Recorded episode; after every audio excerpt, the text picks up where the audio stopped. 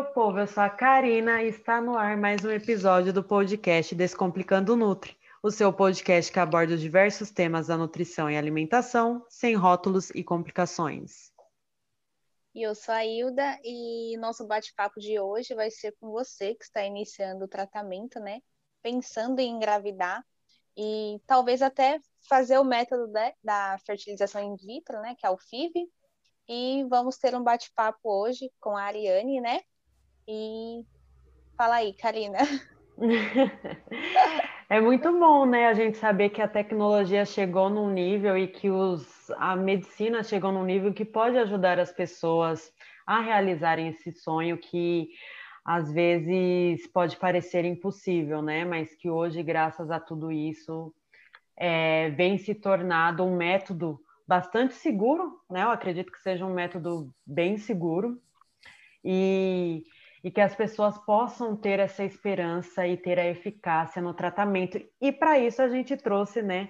A Ariane, seja muito bem-vinda, Ariane. Muito é, obrigada. Ao nosso canal, ela que é enfermeira especializada em reprodução assistida e dona do Instagram. Eu já vou falar que eu amei o nome do seu Instagram, achei muito criativo. De Legal, verdade. que bom, obrigada. Tomara que ela engravide, onde ela traz aí muitas informações e quebra esses tabus referente à gravidez, né? Sim, obrigada, adorei o convite. É muito bom falar sobre essa área que ainda assim tem muitos mitos, medos, preconceitos, julgamentos. Então a gente está aí para desmistificar e falar abertamente sobre essa área, né? Que é uma ajuda, na verdade. A gente só tem que agradecer por existir essa área.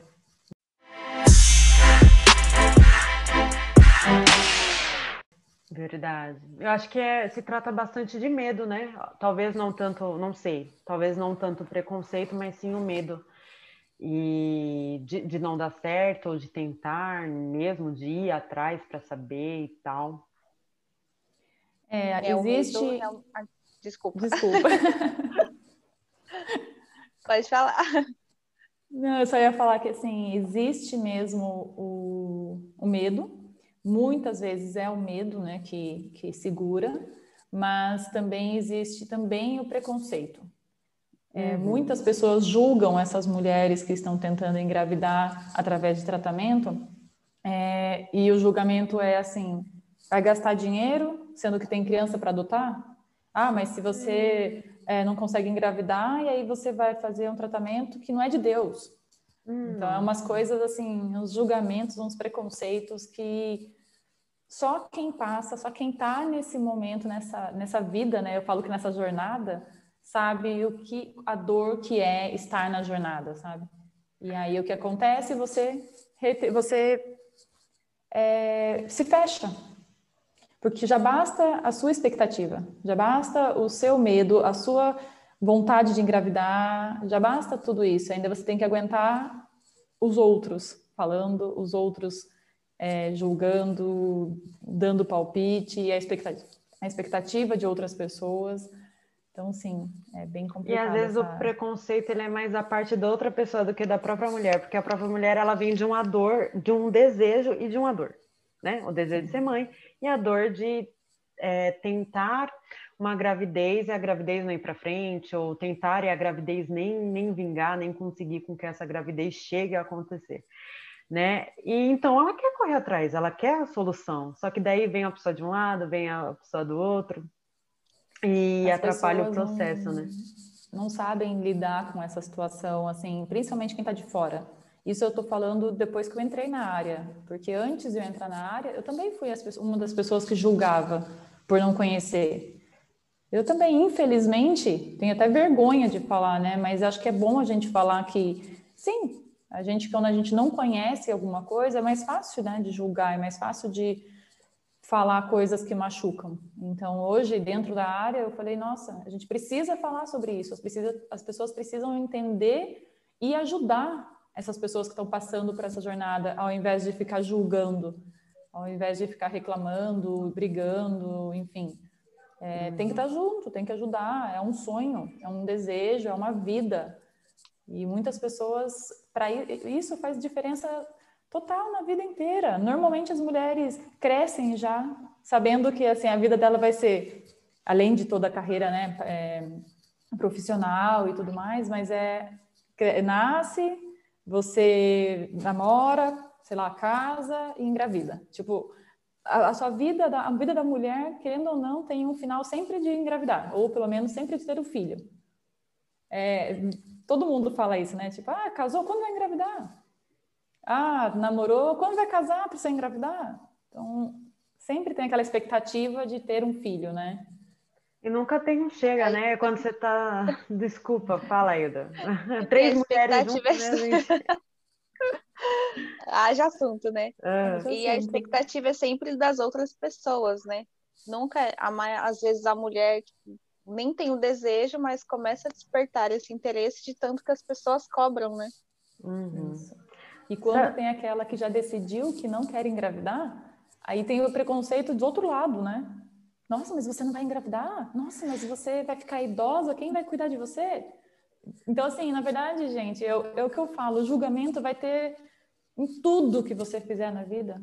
Tudo, tudo. Ninguém vai estar feliz, todo mundo, assim. É, não, nem Jesus, né? É, agradou uhum. todo mundo, então é, não, não, tem. Se você não engravida, tá errado. Se você engravida, tá errado. Se você faz tratamento, tá errado. Se você quer ter três filhos, tá errado. Se você quer ter um só, também tá errado. Gente, as pessoas não estão felizes. é mais fácil julgar. Uhum. E é sempre essa cobrança mesmo, né? Se a mulher quer ter filho, é... se quer ter muitos filhos, ela é cobrada. Se ela não quer, ela também é cobrada. Até lembrei de um. Foi recente isso, eu conversando com uma amiga minha que, que casou recentemente. E ela falando, né, que ela queria esperar um pouco, mas se viesse um filho agora, com certeza ela ia ficar muito feliz, tal, tal. Aí ela falou assim: Ah, e você? Quando é que você vai casar? Quando é que você vai ter filho? Eu falei: Olha, eu não quero nenhum e nenhum outro, assim. Acho que tá muito tranquilo, tá muito bem assim. Bem ela, assim. Aí, aí ela falou: Aí eu falei: Principalmente o filho, casar talvez não, mas filho é algo que eu, pelo menos hoje, não penso, futuramente pensar, ok. Aí ela falou assim: Ah, mas uma hora a vida vai te cobrar. Uma hora você vai ver tuas amigas casando, tendo filho, e a vida vai te cobrar. Eu falei, eu pensei, né? A gente guarda pra gente essas coisas. Falei assim, eu pensei, não é bem por aí, eu acho. Né? É a sociedade, porque a sociedade vai me cobrar, eu tenho que ter. Ou se não, a mãe tentante, porque a sociedade está falando que, que aquilo é errado, que ela tem que ser fértil por si só, que ela tem que adotar, ela não pode recorrer ao método, né? E aproveitando, é, você pode explicar para a gente, para quem de repente não sabe, é, o que é, é a, esse método aí de fertilização in vitro, como, como é que ela vem ajudando aí, esse método vem ajudando as mulheres a realizar esse sonho aí de, de engravidar? Então, é, a FIV, que é fertilização in vitro, ela é uma técnica. Então, assim, vou tentar falar um pouquinho rápido antes dela. Existe a reprodução humana assistida. Então, a gente, eu costumo falar assim, né, para as pessoas que já estão na área, eu falo, ah, vamos fazer, vai fazer um tratamento de reprodução assistida. Por quê? FIV é uma técnica. Tem a, a inseminação artificial, tem a, a, barriga solidária, tem coito programado, tem tem várias outras técnicas, vamos dizer assim, ou procedimentos que podem ajudar a mulher a engravidar. Então, a gente está falando de uma técnica dentro da reprodução humana assistida que ajuda as mulheres a engravidar, que é a mais famosa, né? Vamos dizer assim, né? Que as pessoas conhecem mais, a FIV. Então, fertilização in vitro, que é quando a gente tira o óvulo de uma mulher, o espermatozoide de um homem, coloca, eu vou falar bem na linguagem fácil, assim, né? Coloca uhum. num potinho para namorar e aí fertiliza, né? Então eles fertilizam e formam um embrião. Então a técnica de fertilização in vitro é você fertilizar os gametas, né, que é o óvulo e espermatozoide, dentro do laboratório, ao invés de dentro do, do organismo, né, do nosso corpo. E como que ajuda as mulheres?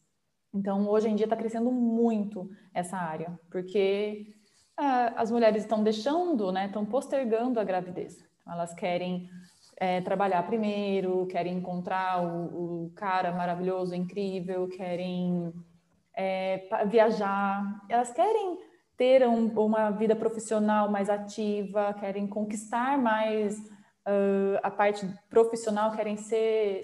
É, demora, né? A gente sabe que uma carreira profissional demora para você chegar no status que você gostaria. Então, muitas mulheres estão deixando a gravidez de lado. E isso está fazendo com que tenha mais dificuldade para engravidar. Porque a gente sabe que os nossos óvulos têm um tempo. A gente nasce com eles e eles vão indo embora. A uhum. gente não produz igual os homens, né? Que produzem o espermatozoide. A gente, não, a gente nasceu com uma quantidade, só vai perdendo por causa da vida. E aí, com 35 anos, é o pico da maioria das mulheres.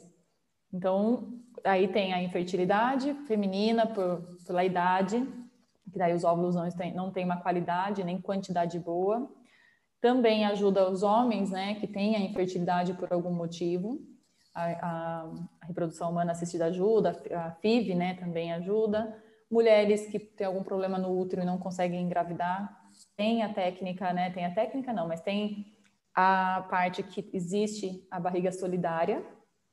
Uh, nossa, eu, eu, brinco assim que tem muitas coisas que a reprodução humana pode ajudar. Pessoas uhum. que têm uma criança, né, nasceu com uma, uma criança com deficiência, e aí você sabe como é difícil, né, ter uma criança com deficiência, cuidar dessa criança. Muitas pessoas elas falam, não, agora a gente vai fazer com fertilização para não ter risco. Ah, porque aí consegue ela traz essa segurança de algumas doenças, não de é algumas. 100% ah, de algumas legal, doenças. Tem, legal. dá para fazer a biópsia e aí você consegue ter base de que quais são os normais e quais são é, são eu esqueci o nome, gente, mas que não, não é compatível com a vida, por exemplo. Hum, Existem bacana. muitos bebês que a gente perde durante a gestação, né? Tem muitas mulheres que perdem, né, o bebê. Então também dá para ver isso, dá para falar, olha, esse bebê já não é compatível com a vida mesmo, esse embrião. Então não adianta a gente colocar esse embrião é compatível com a vida. Então a gente a gente vai introduzir na mulher para tentar uma gestação. Ah, a reprodução ela é 100% garantida? Não.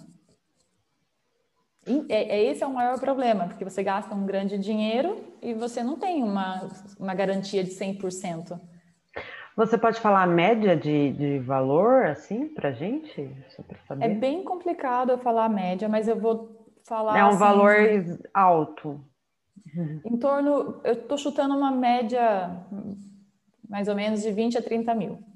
Hum. Uma fertilização. Ah, por fertilização por fertilização. Se não ter sucesso, volta o processo novamente. Isso, só que aí existem outras coisas dentro disso. Ah. Então, eu vou lá, paguei, sei lá, 25 mil para fazer uma fertilização e uma transferência. Fertilização, tirou o meu óvulo, tirou o espermatozoide do meu marido, fertilizou. Desse, desses fertilizados, eu tive cinco, seis embriões fertilizados, que são bons para fazer a transferência. Eu fiz a transferência, não deu certo. Eu ainda tenho, sei lá, se eu fiz a transferência de um embrião, eu ainda tenho quatro. Então, eu só preciso fazer transferência. E aí eu pago um valor da transferência. Aí, por exemplo, eu fiz a fertilização, deu dois embriões, eu fiz a transferência, não engravidei. Então, não sobrou nenhum embrião para mim, nenhum óvulo. Eu preciso fazer tudo de novo. Uhum. Aí sim, existem clínicas que dão desconto na segunda tentativa, existem clínicas que têm um pacote que você paga. Ah, eu quero, sei lá, quero já pagar cinco é, fertilizações. E aí eles dão um desconto muito maior. Uhum. Então, existem outras maneiras de você conseguir é, bar, assim, diminuir o custo, né? É, é diminui um pouco, em alguns casos tem uma boa diminuição, por exemplo, doadora.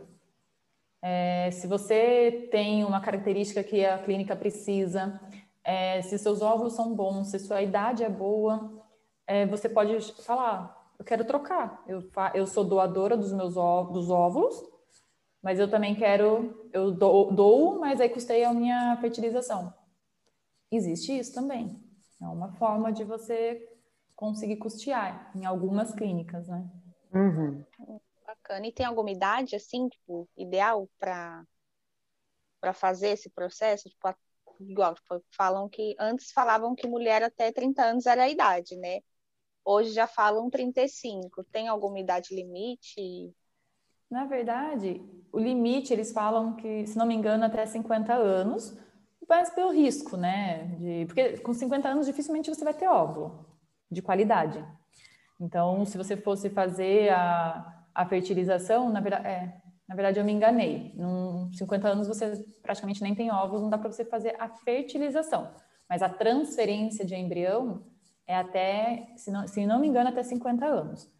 Para fazer a fertilização, eu, eu falo assim, é difícil você ter uma base, porque não tem idade exata. Porque se eu começar a tentar engravidar com 20 anos e com 25 anos eu não conseguir, eu posso fazer fertilização. Hum. Vai depender do seu, do que você tem, né? Do processo, do porquê que você está fazendo a fertilização. Normalmente, as mulheres que estão nesse tratamento é acima de 30, 35 anos. Porque é isso que eu falei, as pessoas estão engravidando mais tarde. Então, no meu caso, eu tenho 32. Eu comecei a tentar engravidar o ano passado. É, com 32, no caso, porque eu faço 32 em dezembro. Então, com 32 anos, tentei engravidar. Eu perdi um bebê. Agora, eu posso tentar mais um ano tentando engravidar. E se der tudo certo, ok. Se não der tudo certo, eu vou procurar um tratamento de reprodução humana. Então, eu vou estar com 33, dependendo do quanto eu quiser esperar, 34. Eu conheci pessoas, por exemplo, as mais jovens que eu conhecia, assim, era de 26, 27 anos. Porque já estão tentando engravidar há muito tempo. Entende? Olha, e eu costumo, é, eu costumo orientar as mulheres que com 30 anos você já comece a olhar a sua reserva ovariana, começa a ter uma base. Porque senão você vai tentar engravidar. Tipo, eu não quero engravidar, que nem a, a Karina falou, né? Não quero engravidar. Quantos anos você tem, Karina? Não sei se você pode falar mesmo. 25, claro, fala. É um bebê, Só quando né? chega nos 30, a gente não fala. É um bebê ainda, então tá bem longe. Mas vamos imaginar, hoje você não quer engravidar. E aí chega com 30 anos, você fala, hum, não sei. Tipo, né, tô então. pendendo para uhum. não, mas eu não sei. Eu falaria para você, olha, se você puder pensar e puder pagar, congela seus óvulos. Porque é uma garantia de que com 35, com 40, você vai poder engravidar, porque você tá, seus óvulos já estão lá. Agora, com 30 anos, você fala para mim, não, agora comecei a tentar engravidar. Você vai esperar no mínimo um ano, porque é o que a gente espera mais ou menos para tentar engravidar. Uhum. Aí você vai falar para mim, poxa, passou um ano e não consegui engravidar. Você já vai estar tá com 31, indo para 32. Então é, é, isso que eu falo, não existe uma, uma idade exata, né? É o tempo em quanto tempo você começou a tentar engravidar. Uhum. Agora, se você me falar qual a idade exata para começar a pesquisar isso, eu, Ariane, oriento 30 anos. Que é uma, uma idade que dá tempo ainda de você congelar óvulos, dá tempo de você uh, fertilizar e congelar embrião, dá tempo de, se você tiver alguma doença, né? Se você tiver endometriose, tiver hidrossalpinge, se você tiver alguma doença que dificulte você ter tempo de fazer o tratamento para tentar engravidar naturalmente. E, enfim, aí você, eu falo assim que o conhecimento ajuda muito, porque aí você está nunca você vai estar preparada, mas você vai saber que pode ocorrer. E aí você vai se organizar financeiramente. Enfim, você vai saber, vai conseguir se organizar melhor quando você tá, uhum. você tem conhecimento, né? Acho que é isso que muda muita coisa. E aqueles. É, assim, eu realmente não entendo muito dessa questão de fertilização in vitro, né? Eu posso ter até umas dúvidas meio bobas. Nunca, assim. nunca, nunca é dúvida boba, fica tranquila. Mas é o que você falou, as mulheres estão adiando a gravidez, estão se preocupando mais em subir estar, estar estável, né? Ter uma vida financeiramente estável, um lar, uma família, um marido e tal. As mulheres também estão mais exigentes, né? O que você falou, tá querendo escolher o par perfeito, o homem ideal. Qual é o nome daquele cara, gente? É o Rodrigo Hilbert, né? Que é aquele cara Ai, que construiu até uma capela para casar cara... com a mulher. As mulheres estão Ele atrapalha muito a vida das pessoas, porque... Então, é, é um homem diferente, né? Então, e é isso que as pessoas querem. E é bom a não gente... dá para usar de referência, né? É, não é mais surreal, Eu tentei né? aqui em casa, não deu certo. Mas é isso. Então as mulheres estão se poupando mais, se resguardando mais nesse sentido, né, para ter dar o tiro certo, digamos assim. E às vezes acontece, né? igual aconteceu, eu não sei se ela fez a fertilização in vitro, mas eu acredito que foi, que foi o caso da Karina Bach, né? Ela fez, ela... ela... fez com um, com um espermatozoide doado. Ah, sim. Então, aí nesses casos, a mulher não encontrou o parceiro ou resolveu mesmo ter a, a é, é, produção independente, né? Se eu não me engano, Isso. assim fala. Isso, ó, até que eu estou entendendo, hein? a produção independente e como é que é o processo? É o mesmo que um atendimento em casal? Porque ela não vai em casal, ela vai fazer uma pesquisa, como é que é? Então, a gente tem outro nome também para produção independente. A gente também usa ou mãe solo ou ah, pai solo, uhum. que também dá para usar. Então, no caso dela, ela é uma produção independente, mãe solo, né? Uhum. E ela é o processo na mulher acaba sendo o mesmo. Então, ela vai é, se preparar, vai estimular os, os ovários para crescer os óvulos, para ela tirar os óvulos dela e é, fertilizar com o espermatozoide. Então, o processo do corpo da mulher é o mesmo e passa pelo, pela, né, por, essa, por esse procedimento que é a coleta dos óvulos.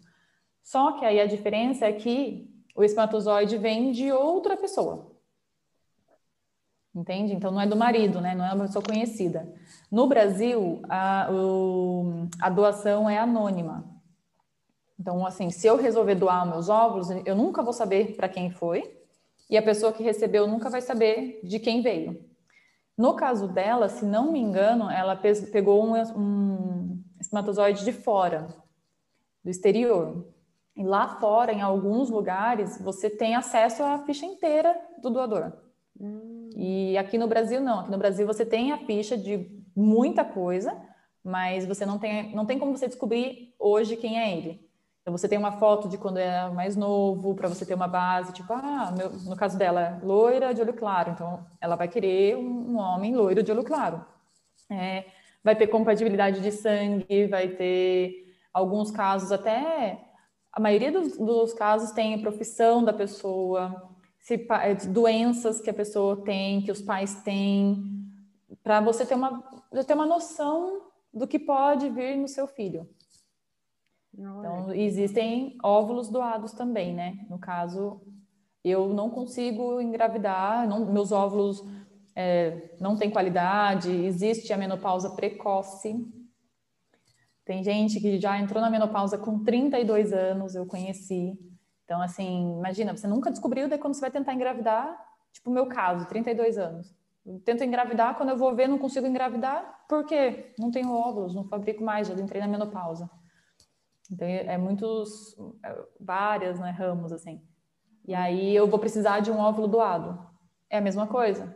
Só que ao invés de tirar o meu, do meu óvulo, né, tirar dos do meus ovários, vai tirar de outra pessoa e transferir dentro do meu útero. Respondi? Nossa, que bacana. Super respondido. Não, é, Nossa, é, é bem... super interessante, né? É bem Gente, legal. Eu ficaria horas conversando sobre isso, que é muito gostoso. e teve outras coisas já que você citou que, que eu nem sabia né, que, que existia, como é que funcionava, realmente é bem legal. É, e o casal, a mãe, o pai, os futuros aí, papais, é, eles vêm com uma, eu acredito que eles vêm com uma grande dor. Eu acho que a pessoa tem as pessoas que já se planejam, né? Que você falou, a pessoa quis engravidar mais tarde, se planejou para na hipótese de querer engravidar e ter filho, enfim. E tem aquela pessoa que queria da forma natural e acabou não, consegui, é, não conseguindo, é, teve aí esse processo delicado. Então, ela acaba que a fertilização in vitro é a última opção dessa pessoa. Ela fala, é isso, é isso que eu tenho para fazer. Então ela vem com essa dor nela, o casal em si. E, e, como é que vocês acolhem esse casal? Como é que é feito esse acolhimento?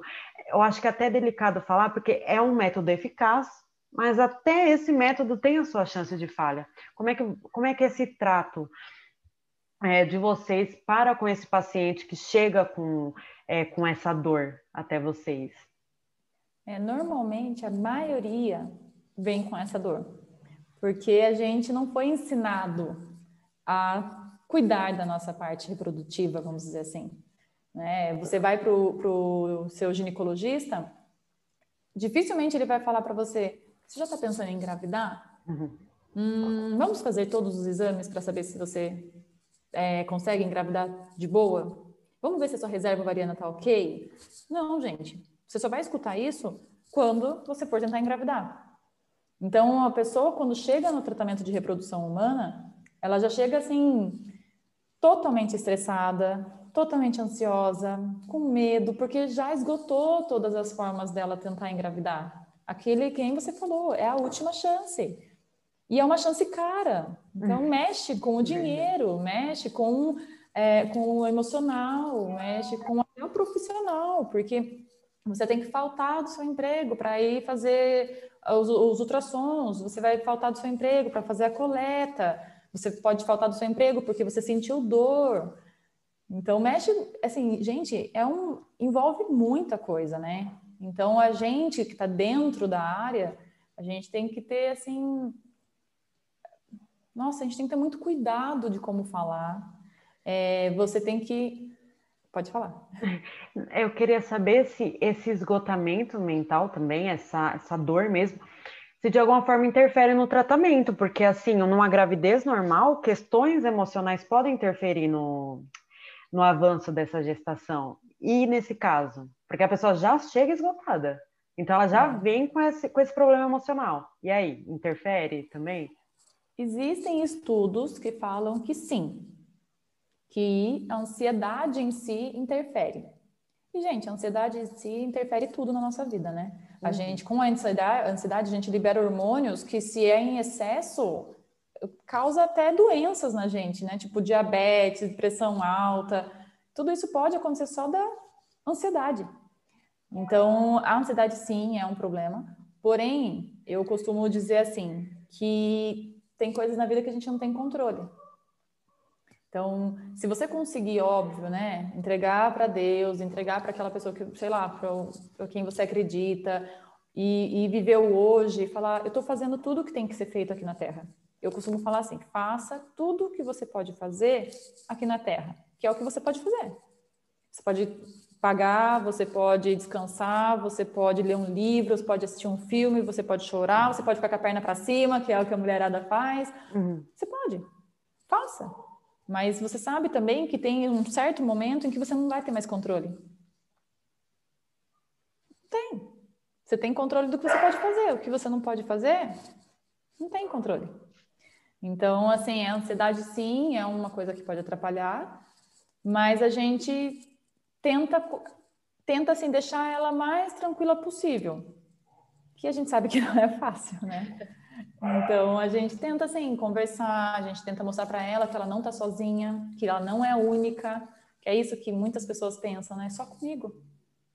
Só comigo. Todas as minhas amigas engravidaram, toda, todo o pessoal da minha família, ninguém teve problema. Só eu que tenho problema. Hum, verdade, né? Aquela que se acaba sentindo a ovelha negra, né? É. Só eu, porque aí, comigo? Exato, porque comigo? O que, que eu fiz? Será que eu fiz alguma coisa errada lá atrás? Estou pagando pecado? É... Enfim, e não é. Não é, gente. Tipo, é uma coisa que é muito. Nossa, é o que está tá crescendo muito, é muita gente. Eu vou até contar uma experiência minha, né, que eu comentei com vocês, que eu perdi meu bebê agora em dezembro passado. Nossa, Tava com recente. um mês e meio de gestação, é. E assim, eu falo que eu só consegui passar por essa fase porque eu sei que não é que por trabalhar nessa área, né, já vi muitas mulheres com aborto, muitas mulheres que passaram por isso. E aí eu falei, gente, não é só eu. Muitas pessoas. E aí se você vai ver a fundo, por exemplo, a minha mãe já tinha perdido o bebê, a minha tia perdeu o bebê, a minha avó perdeu o bebê, a minha prima teve dois abortos. Só que assim, muitas pessoas não falam. Porque né? É difícil falar de uma dor, né? É difícil você contar. Então, aí eu até comento quando as pessoas começam a falar isso, ai, mas ninguém conta, ai, porque na minha família foi tudo perfeito. Eu falei, será? Sim. Será ninguém que aquela sabe, sua né? prima, aquela sua parente engravidou tão rápido como assim? Ou será que ela ficou um ano chorando, lutando, foi difícil, e aí ela conseguiu engravidar e ela contou só a vitória dela?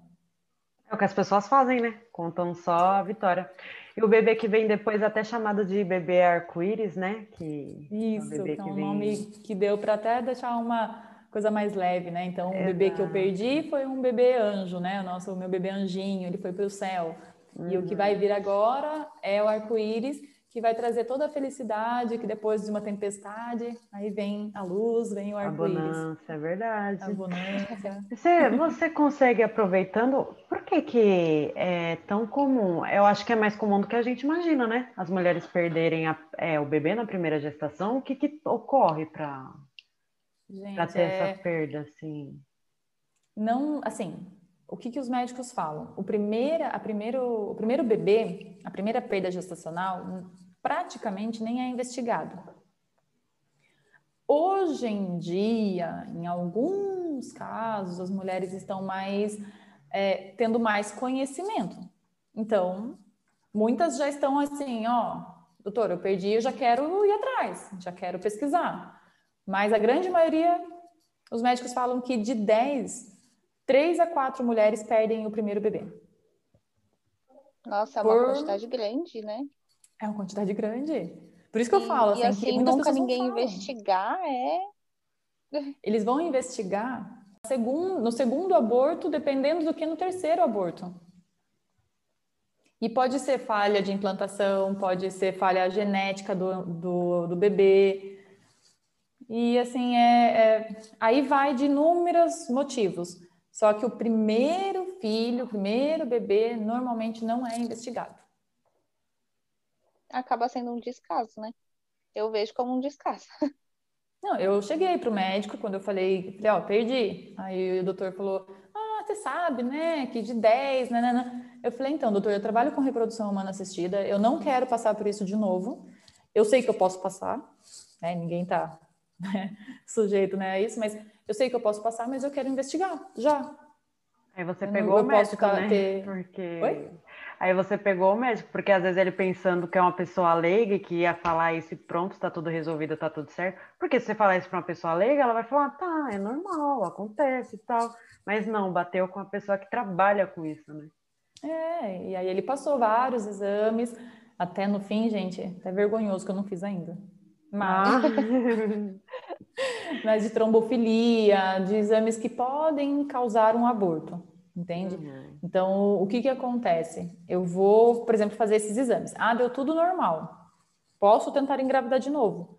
Se Deus quiser, vai dar certo, vai ser tudo lindo, maravilhoso, vai nascer perfeito, maravilhoso. Ok.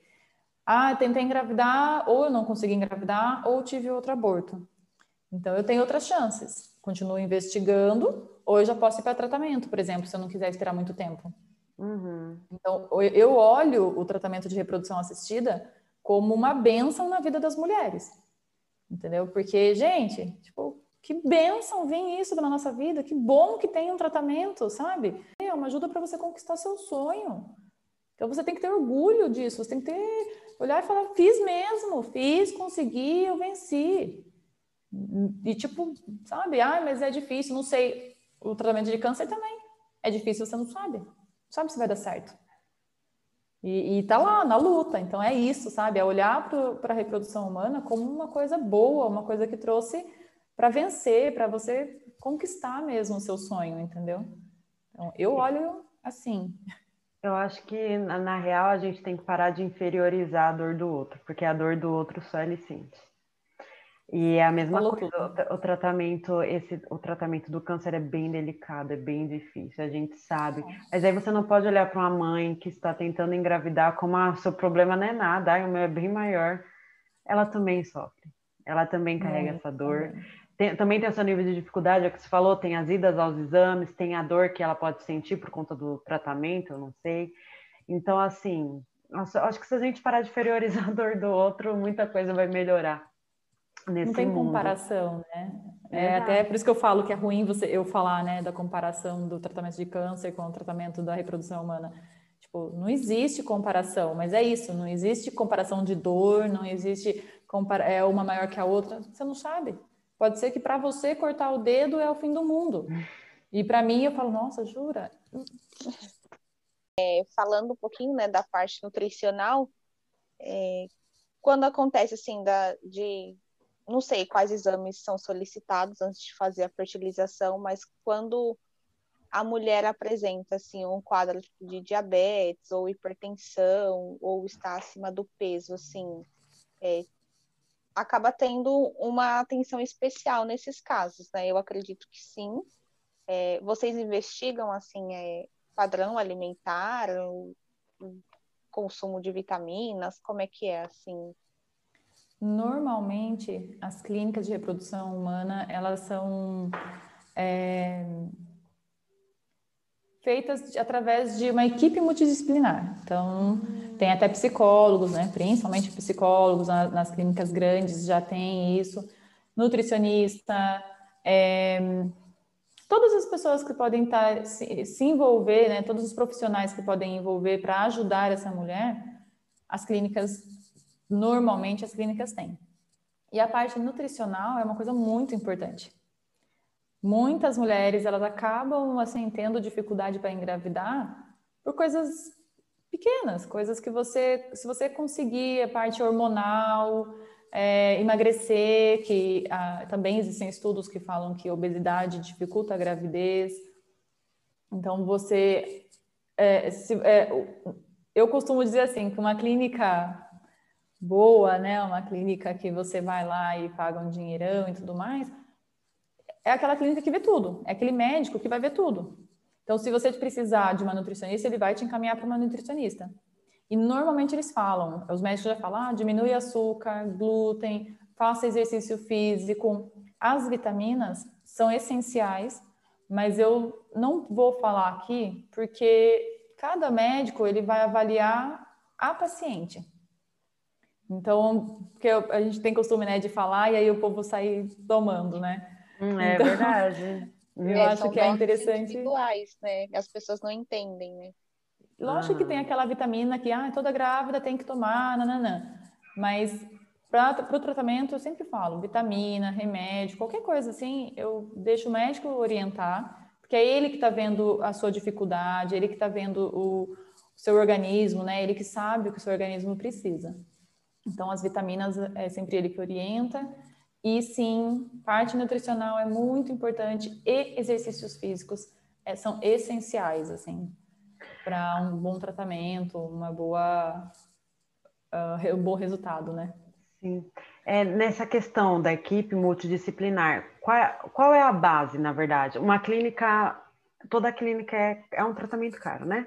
Mas numa clínica básica, né? Aquela clínica que não é a nível cinco estrelas. Uhum. Quais são os principais profissionais que essa clínica tem ou deve ter para que esse tratamento seja conduzido aí da melhor forma possível?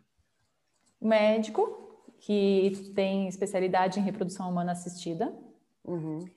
O enfermeiro, né, para auxiliar e estar lá né, na parte da coleta de óvulos, o técnico de enfermagem, essas coisas. O embriologista, que é um profissional que cuida dos embriões, né, dos óvulos, dos gametas, né, os óvulos e espermatozoides. O andrologista, que cuida da parte do espermatozoide. Então, andro, ele só cuida da parte masculina. Esses cinco profissionais é o que faz uma clínica andar, uhum. né? Agora, tem aí a parte que tem, a, na grande maioria tem o psicólogo, que querendo ou não é uma parte muito difícil, né, para as mulheres. Então elas, os, as clínicas já têm esse psicólogo. E aí tem outras clínicas que têm a nutricionista e, enfim, vai aumentando. Daí tem o, o urologista, que trata só a parte masculina. E eu já conheci clínica que tem até. Ai, gente, eu. É não vou lembrar o nome dessa, dessa profissão, mas é uma médica que fala só com só a parte sexual. Ela trabalha só com a parte sexual. Então ela explica para a mulher, né, como fazer, como ela pode sentir prazer, porque existem inúmeras coisas. Existem mulheres que têm dor na hora de ter relação, então ela descobre que não é o tratamento, mas pode ser que não estão fazendo uma, tendo uma boa relação, né? Uma boa, um bom sexo. Tem outras que estão com problema só hormonal. Não precisa fazer o tratamento, mas precisa fazer um tratamento com hormônios. Uhum. Então a gente tem, daí vai aumentando o ramo, mas. Mas o, o principal... básico é esse que você falou. São esses, né? Isso. Ah, legal. Então, acho que o ideal, acredito, né? É que o ideal seja que a pessoa que optou por, por uma clínica onde não tenha um grande número de profissionais habilitados e capacitados, os profissionais são capacitados, mas o plus a mais, a mais né? Que seria nutricionista ou psicólogo, você falou que a maioria tem, mas os que, as que não tiverem aí, essa pessoa pode procurar a parte, porque a alimentação já está mais aí do que comprovado que interfere na qualidade é, dos espermatozoides, desses óvulos, então, estilo de vida, atividade física que você relatou, né? Então, a deficiência de vitaminas também pode interferir, então acredito que se a pessoa já é um tratamento caro, né? É, então a gente tem que se dar ao máximo e se doar ao máximo para fazer com que esse tratamento dê certo na medida do possível. Às vezes pode acontecer de realmente não dar mesmo você fazendo tudo isso. Mas pelo menos você tem ali na sua cabeça que você fez o seu melhor, que você fez o que estava possível, o que estava é, ao seu alcance, né? E eu queria saber de você qual o conselho que você dá aí para as mamães, para as tentantes aí de, de plantão que, que realmente estão cogitando ou que já foram atrás, já pesquisaram aí de fazer a fertilização in vitro. Primeiro é olhar o tratamento de reprodução assistida com gratidão que é isso, é uma ajuda. Então, olhar para isso como uma coisa boa, uma, uma forma de conquistar o seu sonho. Segundo, planejamento financeiro. É, assim, é essencial hoje, né? Ainda mais para reprodução assistida, né? Então, para quem já está nessa jornada, é sentir gratidão pela jornada, pelo tratamento, ter um, uma estabilidade financeira, né? Saber lidar um pouco com a parte financeira, porque Pode ser que você não consiga na primeira vez, talvez você tenha que fazer mais tentativas. E entender que você não está sozinha. É, é um mundo gigante dentro dessa área, então tem muitas pessoas passando por isso. Então seja grata, se fortaleça, é, respeite o seu tempo e aceite o momento que você está hoje, né?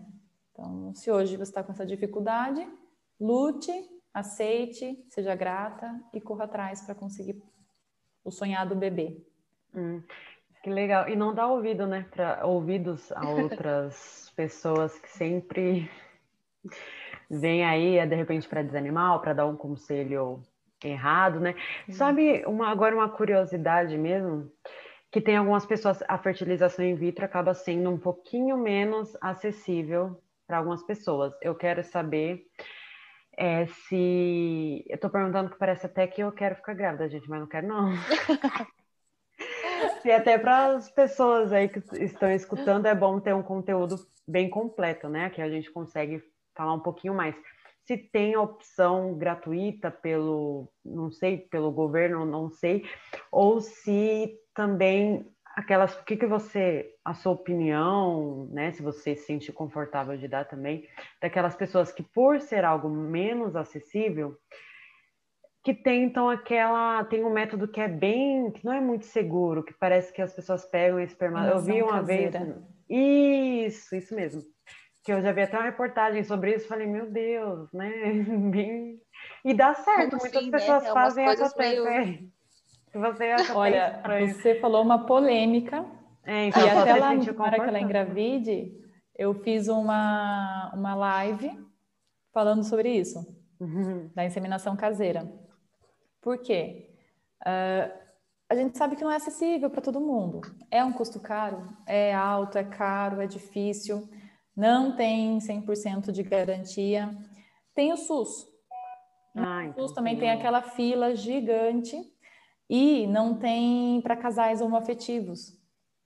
Se não me engano, o SUS, eles não têm o banco de, de, banco de óvulos e o banco de sêmen, que é aquela que eu falei de doação, né?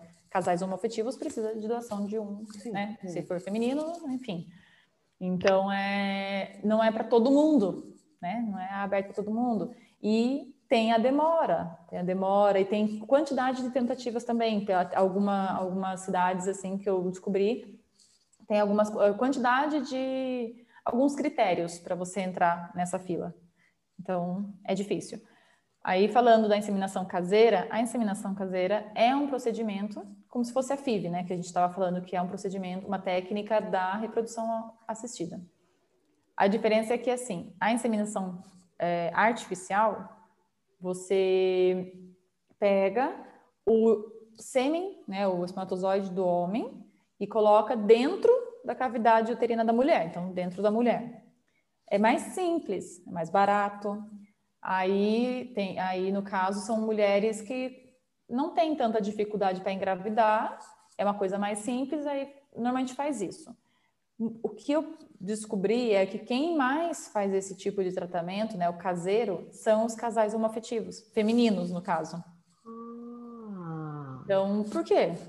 É muito caro você ir lá buscar um banco de sêmen, é, comprar um espermatozoide para fazer todo o tratamento. Então, é, o que é mais simples? Você entrar num site X que diz que tem tudo isso.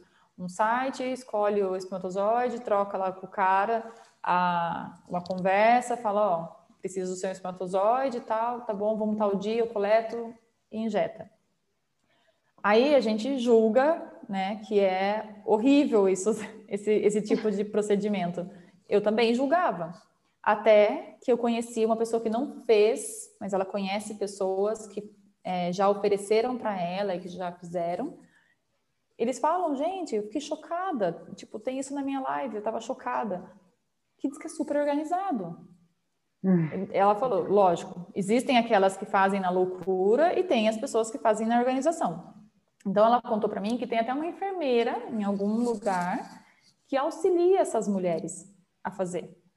Então auxilia na compra do sêmen, auxilia na, no encontro do, de um cara é, praticamente ideal, né, para fazer esse procedimento pede todos os exames necessários para esse cara, para não ter risco, né, de, ele contra, de ela contrair uma doença por causa do cara, né? Então, é, o risco são esses: você contrair uma doença, você passar o catéter na, na sua, é, no, no, colo do útero e perfurar. Então, existe. E aí, o que ela quis dizer que também existe a, a, parte em que a pessoa ela é consciente disso. Tem médicos que fazem isso, ela falou em consultório. É, tem mulheres que aprenderam a fazer essa, essa passagem do catéter, aprenderam a pedir os exames para esses homens. Aí acaba ficando uma coisa mais organizada e mais séria. Ainda assim, existe um risco, mas é o que ela estava defendendo. Ela falou assim: Ariane, muitas pessoas não têm dinheiro para fazer um tratamento caro. Então, se elas conseguem fazer desse jeito, de uma forma organizada e, e mais é, segura, por que não? Aí entra outro problema, que é a parte legal. É, então. então. a clínica ela já traz todo o papel já organizando e provando que vocês são mães, né? Estou falando de duas mães. Se você vai fazer caseiro, você vai ter que depois mexer os pauzinhos, contratar advogada, enfim, uma outra série para é, registrar essa criança. Não é só você chegar lá no cartório e falar, então, eu, não, eu, eu e ela somos mães. Tipo, não quero colocar nome do, do pai, né? Não tem pai. Alguns cartórios não aceitam. Eles já, e nessa época que eu estava falando sobre isso, veio, vieram várias pessoas conversando comigo dizendo que sim, passaram por essa dificuldade, que demoraram tempo para conseguir, tiveram que entrar na justiça para conseguir registrar a criança. Então é, é assim. é uma coisa difícil, não, né? Não dá para julgar, que nem eu falei, não dá para julgar, a gente não sabe, né, como que é. Mas já, então assim, se você está fazendo, então tenta fazer organizado, tenta fazer da maior segurança possível, avalia se o valor que você vai gastar com essas coisas não é o mesmo valor que você vai pagar na clínica. Não sei. No final, às vezes pode acabar saindo, né? Ali similar ou próximo, que um pouquinho, é. juntando um pouquinho mais, né? Você ia ter segurança. E as pessoas também, assim, julgam muito a primeira impressão, né? Então, eu fui numa clínica, ah, ela falou que, sei lá, a fertilização é 30 mil. Nossa, então eu nunca mais vou em nenhuma clínica, porque todas devem ser esse valor, gente. Não tem dinheiro. Verdade. Não, gente, é, é, pesquisar. É um trabalho, assim, difícil. É chegar a pesquisar como que eu posso diminuir o valor. Uh, tem algum, algum programa aqui dentro que é para de baixo custo? Tem várias clínicas que têm programa de baixo custo. E daí tem que ter critérios e tudo mais, que eu não sei quais são, mas é tentar, sabe? É, não desistir, assim, vai, organiza, guarda um dinheiro. É fácil falar, né, gente? Eu sei que não é, não é tão simples uhum. assim, mas é correr atrás do que você deseja, né? É que às vezes também as pessoas vão em uma clínica apenas, né? Vê um valor, às vezes quer ir na melhor, né? Todo mundo vai direto na mais top. Aí vê o é. valor lá em cima e fala, não, não é para mim, vou dar o jeitinho, né? E, você, exato. Se não vai na Kia, por exemplo, você foi numa clínica para você deu muito certo, você gostou, você amou, alinhou, casou tudo. Casou a parte financeira com o profissional que te atendeu. Só que a outra pessoa vai, porque você indicou a indicação, a gente sabe que é a melhor forma aí de, de, de venda, de conquistar clientes, enfim, é. é essa divulgação. Aí a pessoa, tá bom, vou porque eu sei que aquela clínica é boa e tal, só que daí já alguma coisa, ou ela não se identifica com o profissional, isso não significa que o profissional é ruim, significa que não se identificou apenas. Ou às vezes o valor também não está alinhado muito com a expectativa da pessoa, aí a pessoa dali já desiste. Ah, porque se aquela me indicou que é top não é top, hum, por que, que eu vou procurar outra? Né? Você me lembrou de, de, um, de mais uma coisa que as pessoas fazem. Tipo, eu vou lá na clínica X porque foi indicação, aí eu faço um tratamento, não deu certo. Aí o médico pesquisa, pesquisa, pesquisa, faz um segundo tratamento, não deu certo. Aí o médico é horrível, não gosto, tô gastando dinheiro, ele tá roubando meu dinheiro. Uhum. Aí eu vou para outra clínica, levo tudo que eu fiz dessa primeira clínica, vou para a segunda clínica e eu engravido. Pode acontecer do médico ser melhor? Pode. Mas existe também a opção de que, óbvio, você já levou tudo mastigado pro cara, pro terceiro, né, pro, pro segundo médico. Ele já tinha tudo, tipo, era só mais uma vez que aquele cara ia conseguir, né? O, primeiro médico ia conseguir, né? Porque ele já estava, não deu certo, fez mais exames, não deu certo, viu mais coisas, foi descobrindo coisas, porque tem organismos que são incríveis, né? Tipo, uhum. não sabe como que acontece certas coisas. Lógico, tudo vai da confiança que você tem no médico. Eu também falo isso. Se você não confia, se o santo não bateu, não fique. Ai, mas eu não sei, não estou feliz com ele, mesmo que, eu, que daqui um tempo pode ser que ele consiga engravidar, não estou feliz. Saia. Só que não saia assim, pensando. É, saia se, se, realmente dentro do seu coração você não está conseguindo, sabe? Se você não tem paz. Agora, ficar porque, ai, não, deu certo com a fulana na primeira vez, se não comigo não deu certo, porque não é bom. Não é assim. Exatamente. Então é, é, você, você tem que estar em paz, você tem que confiar no seu médico, na sua clínica. Você tem que confiar. Se você não sentiu confiança, saia, vá no próximo. Bom, acho que está dado o recado, né? É, deu para você esclarecer aí bastante dúvidas. Eu acredito que quem está tentando aí, isso daí vai agregar muito e vai esclarecer aí é, várias dúvidas, várias questões e deixar essas pessoas mais confiantes, né? Elas não estão sozinhas, até o que não quero aprendi, não estão sozinhas. tem que ir com alguém que confia, que gosta, tem que fazer todos os procedimentos, seguir com todos os protocolos e estar ciente, né? Mas sempre respeitando o seu momento. E e sempre querendo conquistar. E se não conquistou, dali às vezes eu acho que é, independente aí do que a pessoa acredita ou não, talvez aquilo não seja para você, talvez não naquele momento, né? E a gente tem que respeitar. Agradeço muito a sua presença aqui no nosso podcast, com esse conteúdo que, com certeza, sem dúvidas, agregou muito. É, espero poder contar com você aí outras vezes. E deixa aí o seu recado aí, se você tem algum curso, alguma coisa, o seu Instagram, faz a sua divulgação, o seu jabá. Eu quero agradecer muito, né, de, ter, de vocês terem convidado, assim, nossa, é, esse, esse tema é muito legal para falar. É, acho que assim eu estou nessa luta, vamos dizer assim, né, de querer levar esse tema para muitas pessoas, para que a gente consiga tratar isso de uma forma mais leve, de tirar, quebrar, né, esses tabus, preconceitos. E neste início ainda eu estou brigando com o meu Instagram, que é o Tomara que ela engravide, então uhum. eu só uhum. tenho ele por enquanto. A gente está querendo montar, né? Estou tendo parcerias que a gente está querendo dar uns cursos, mas ainda não tenho nada. Estamos preparando, logo mais vamos ter. Aí, quem sabe, eu chamo vocês de novo aí para a gente poder divulgar, Isso se vocês aí. aceitarem. Com certeza. E entrem lá no Tomara que ela engravide, dá uma olhadinha, dá sugestões também, né, de assuntos que vocês queiram saber sobre esse tema. E, gente, olhem, né, vocês que são jovens, olhem as suas reservas ovarianas, pesquisem. Se um dia vocês querem engravidar, saibam tenham conhecimento, tenham é, curiosidade de saber. Porque quando acontece, você tem essa curiosidade, você já sabe o que está acontecendo, parece que o baque é um pouquinho menor.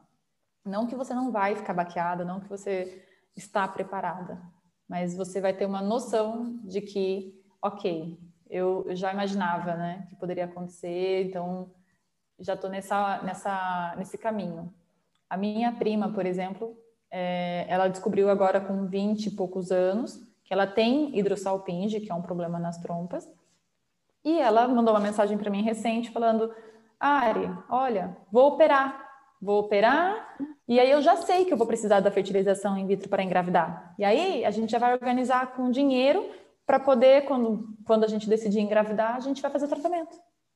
Gente, que lindo Bem mais isso. fácil. Uhum. Olha, olha o peso que, que tirou das costas dela. Então, se todos conseguissem né, ter essa vantagem de conhecimento e pesquisar e saber um pouco a fundo, ia ser tão mais fácil para todo mundo, né? Verdade. O problema é que as Bem pessoas mais. só vão atrás depois que né, já está tudo desmoronando e aí as pessoas tomam uma posição, isso é para tudo na vida, né? Mas não deveria ser assim. Bom, vou deixar também aqui o meu Instagram, é o canutri.vasconcelos. Podem entrar lá, seguir e tudo mais. O meu é arroba Hilda Dourado. É só lá. Dicas, sugestões, sempre bem-vindas, né? É isso mesmo, pessoal. Um super beijo e tchau.